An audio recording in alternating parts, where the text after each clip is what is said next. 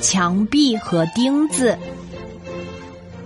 从前有两兄弟，父亲走后，给他俩留下了中间仅隔一墙的两间屋子，还有四只山羊。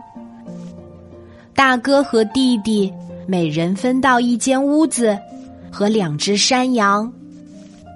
可是兄弟俩因为分财产的事情闹得很不愉快。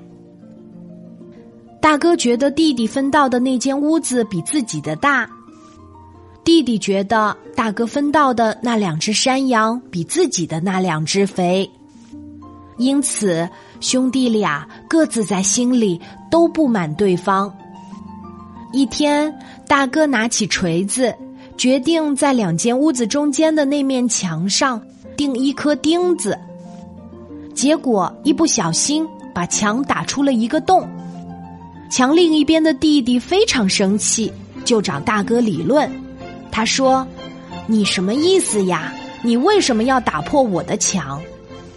大哥说：“这可不是我把你的墙给打破的，是锤子和钉子把你那面墙打烂的。”弟弟气得无言以对，气愤的拂袖而去。第二天。弟弟拿起一把屠刀，把大哥的两只山羊杀了。大哥非常生气的去找弟弟理论。大哥说：“你凭什么杀我的山羊？快还我山羊来！”弟弟不慌不忙的说道：“我怎么能杀了你的山羊呢？是屠刀杀了你的山羊。你要怪就怪那把屠刀去吧。”大哥被弟弟说的哑口无言。因为这是自己曾经对弟弟用过的招数，这就叫做以其人之道还治其人之身。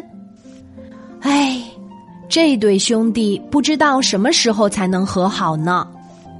小朋友，你能想出让他们和好的办法吗？